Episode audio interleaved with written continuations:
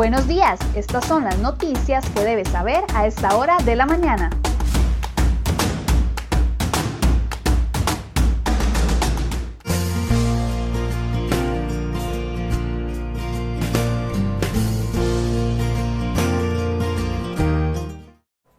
Martes 15 de diciembre, muy buenos días, muchas gracias por acompañarnos en una edición más de CR Hoy. Vamos de inmediato a ver las informaciones que hemos preparado para el día de hoy.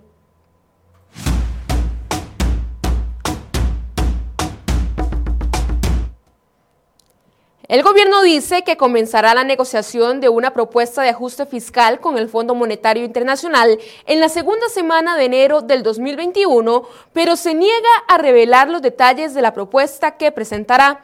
Así lo confirmó este lunes el ministro de Hacienda, Elian Villegas, luego de reunirse con algunos diputados de distintas agrupaciones políticas. Villegas insiste en dar líneas generales sobre el eventual acuerdo, pero no aclara con cuáles nuevos impuestos, con cuáles recortes de gasto y con la eliminación de cuántas exoneraciones lograrán el ajuste de 2.5% del Producto Interno Bruto PIB. Analistas políticos como Sergio Araya y Daniel Calvo creen que el gobierno es hermético con la propuesta de ajuste fiscal ante el FMI por puro cálculo político. Le achacan a presidencia un mal manejo de las situaciones, ya que los diputados vienen desde hace meses pidiendo claridad en la negociación. Los diputados de distintas fuerzas políticas reclaman su falta de transparencia y de un plan de solución fiscal a mediano y largo plazo. Por su parte, la agencia de calificadoras Fit Ratings indicó que la propuesta al FMI puede resultar insuficiente sin medidas adicionales y podría no aliviar la presión sobre la calificación negativa del país.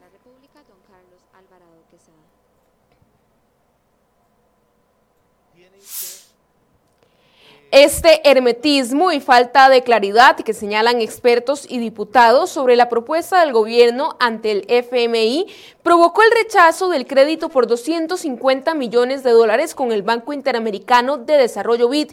Los diputados de la oposición responsabilizaron a los diputados del PAC por el fracaso del préstamo. Según la bancada social cristiana, no confían en el gobierno porque sigue siendo irresponsable y no tienen una ruta clara. Por eso, los legisladores de Liberación Nacional y de la Unidad Social Cristiana votaron en contra de una moción para dispensar el trámite del crédito este lunes. Por su parte, la fracción oficialista del PAC dibujó un escenario fatídico ante este rechazo. En conferencia de prensa presagiaron un panorama complicado para el país en el plano financiero y creen que la reputación internacional cae tras el rechazo de este empréstito. Mientras tanto, como reacción inmediata, el Poder Ejecutivo desconvocó todos los proyectos de ley de las sesiones extraordinarias del Congreso para presionar a la Asamblea Legislativa. De esta forma, todos los proyectos de ley en discusión quedaron pausados, excepto el de empleo público y el empréstito con el BID para el canje de deuda pública.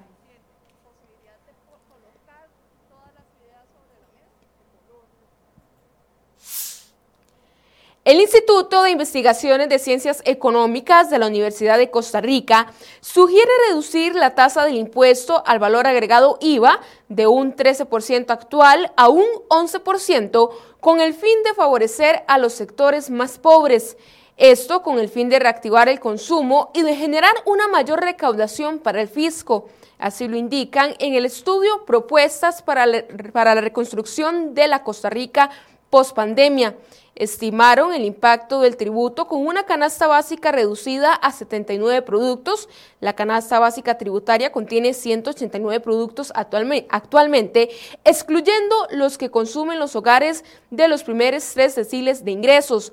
Determinaron que el escenario de un IVA de un 11% presenta el menor efecto sobre el primer quintil de ingreso y genera casi 58 mil millones de colones en recaudación adicional. El estudio determinó que con una tasa del IVA como la actual de un 13%, con la canasta básica reducida y con la educación privada pagando el IVA completo, se generarían 240 mil millones de colones adicionales en recaudación. Con un IVA del 12% y bajo los dos mismos supuestos anteriores, los ingresos adicionales del fisco rondarían los 150 mil millones de colones.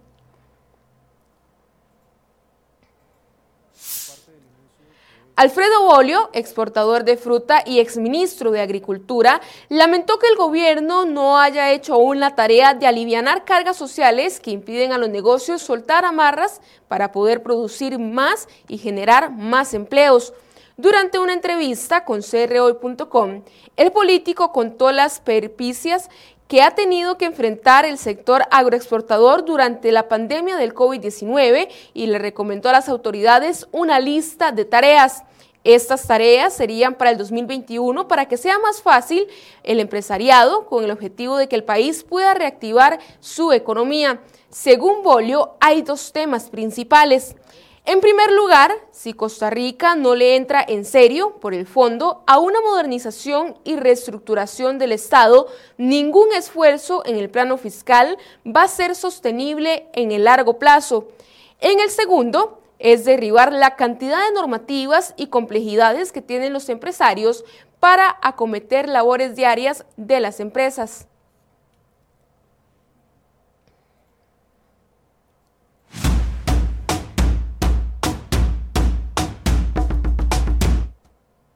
Iniciamos con un resumen de sucesos. Un hombre de unos 40 años, cuya identidad no trascendió, murió atropellado por un vehículo pesado en el sector de Talamanca, en Limón, informó la Cruz Roja costarricense. Al llegar a la escena, los paramédicos determinaron que el hombre ya no presentaba signos vitales y fue declarado fallecido en el sitio. Y a punto de cumplirse 10 meses sin conocer el paradero del joven Cristian Tijerino, su madre clama para, que su, para que su hijo aparezca y si alguien tiene detalles, le ayude a encontrarlo. Patricia Seibert clamó a la ciudadanía y a las autoridades para que le ayuden a ubicarlo, en especial por lo difícil que significa para ella enfrentar las festividades navideñas sin la presencia de su hijo. Y fue el año de la pandemia por el coronavirus COVID-19, pero también el año en el que se desataron los rápidos y furiosos en carretera. Un total de 314 conductores fueron sancionados entre enero y noviembre de este año por conducir a más de 120 kilómetros por hora. Esa cifra representa un 52% de casos más en comparación con el mismo periodo, pero de 2019. Y en informaciones de salud, en las últimas 72 horas el país registra 41 nuevas muertes por COVID-19 para un total de 1.936 fallecimientos asociados al nuevo coronavirus. Además, este lunes se contabilizaron 549 casos nuevos. Reportan 607 pacientes hospitalizados, de ellos 237 en unidades de cuidados intensivos.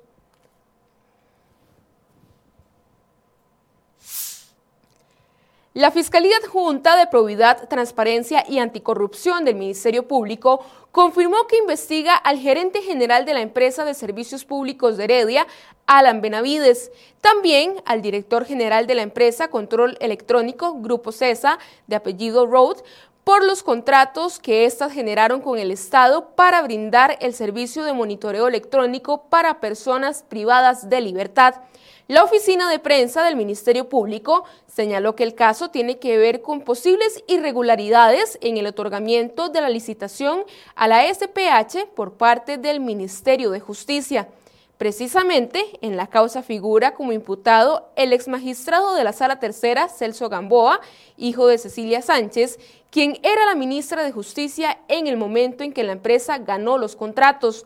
Además, es señalado el exdiputado liberacionista de la administración 2010-2014, Víctor Hugo Víquez, pues se presume que entre él y Gamboa se habrían gestado de alguna manera aparentes favorecimientos para Grupo CESA y la SPH.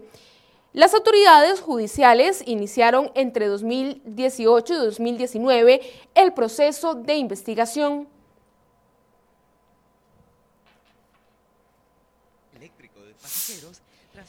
El año cerrará sin que el cronograma deseado por el Poder Ejecutivo para impulsar el tren eléctrico se cumpla.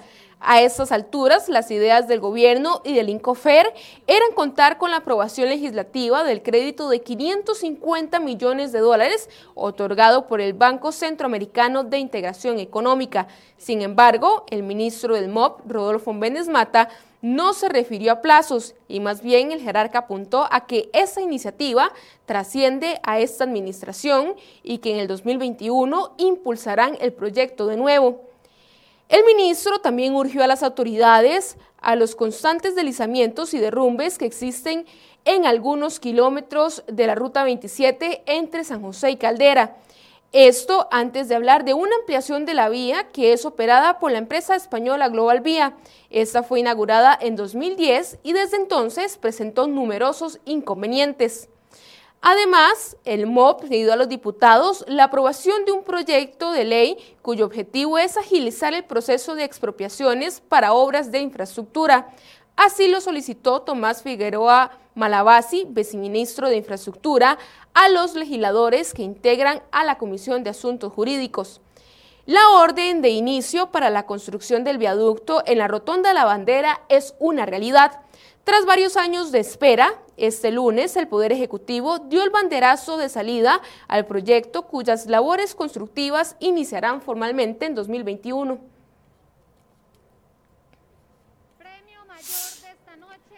Tres vecinos de Cartago fueron los primeros ganadores en cambiar fracciones del gordo navideño. Uno de ellos tiene 62 años, vive en Dulce Nombre y recibió 80 millones de colones por las dos fracciones ganadoras. Según la Junta de Protección Social, él dijo que juega con frecuencia el número 66 porque es el año del nacimiento de su esposa. Además, habría indicado que usará el dinero para comprar una propiedad. El otro hombre que cambió dos fracciones del premio mayor es vecino de Paraíso de Cartago e indicó haber comprado la lotería en Upala y que invertiría su dinero en la construcción de una vivienda. En las primeras 24 horas se cambiaron 702 millones de colones por los ganadores. Según el reporte de la Junta de Protección Social, se han cambiado 14 fracciones del premio mayor, lo que equivale a 560 millones de colones.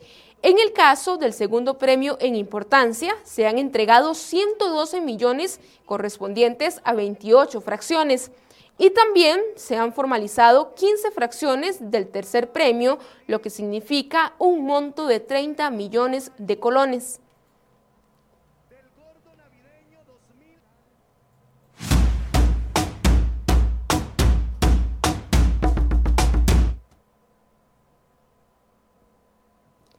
Costa Rica llegará este año a la no tan prestigiosa lista de los tres países que más dinero de su, de su, presupuesto gastan en el pago de intereses a nivel latinoamericano. De la región, el primero es Jamaica, que destina el equivalente de un 6.7% del Producto Interno Bruto PIB al pago solo de los intereses de su deuda. El segundo es Surinam con un 6.5% y de acuerdo a la tendencia que lleva Costa Rica cerrará este año en el tercer lugar con un 5.4% del PIB. Las cifras fueron expuestas este lunes por la agencia calificadora Fitch Ratings al dar a conocer que la situación de la deuda en el país se ha vuelto insostenible y que se requerirá de ajustes más fuertes.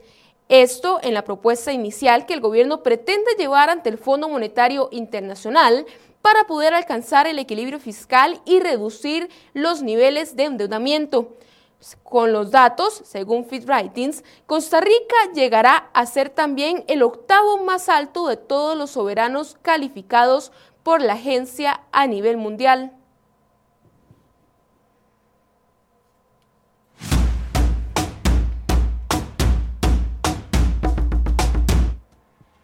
Iniciamos con informaciones internacionales. El Colegio Electoral de Estados Unidos ha confirmado a Joe Biden como presidente electo de Estados Unidos. El demócrata obtuvo 306 votos frente a los 232 de Donald Trump, exactamente los mismos que arrojaron los resultados de los comicios. Esta votación da el golpe de gracia al actual mandatario en su intento de mantenerse en el poder pese a su derrota electoral. Minutos después de que el último estado, Hawái, asignó sus votos, Biden compareció ante la nación para pedir a Trump que reconozca su derrota. Según indicó el presidente electo, el pueblo votó, la fe en nuestras instituciones se mantuvo, la integridad de nuestras elecciones permanece intacta. Además, Biden añadió que ahora llegó el momento de pasar la página, como se ha hecho a lo largo de la historia estadounidense, para unirse y sanar.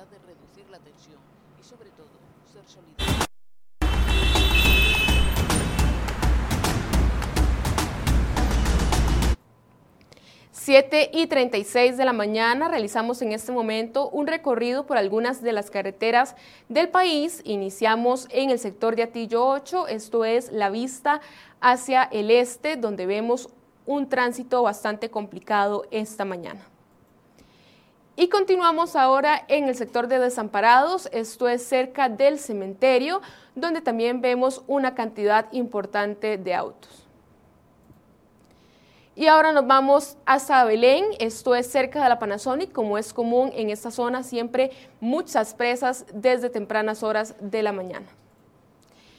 Y cerramos este recorrido en el sector de Taras, la vista hacia Ochomogo, donde no hay ningún problema para todos los conductores que transitan por esta zona.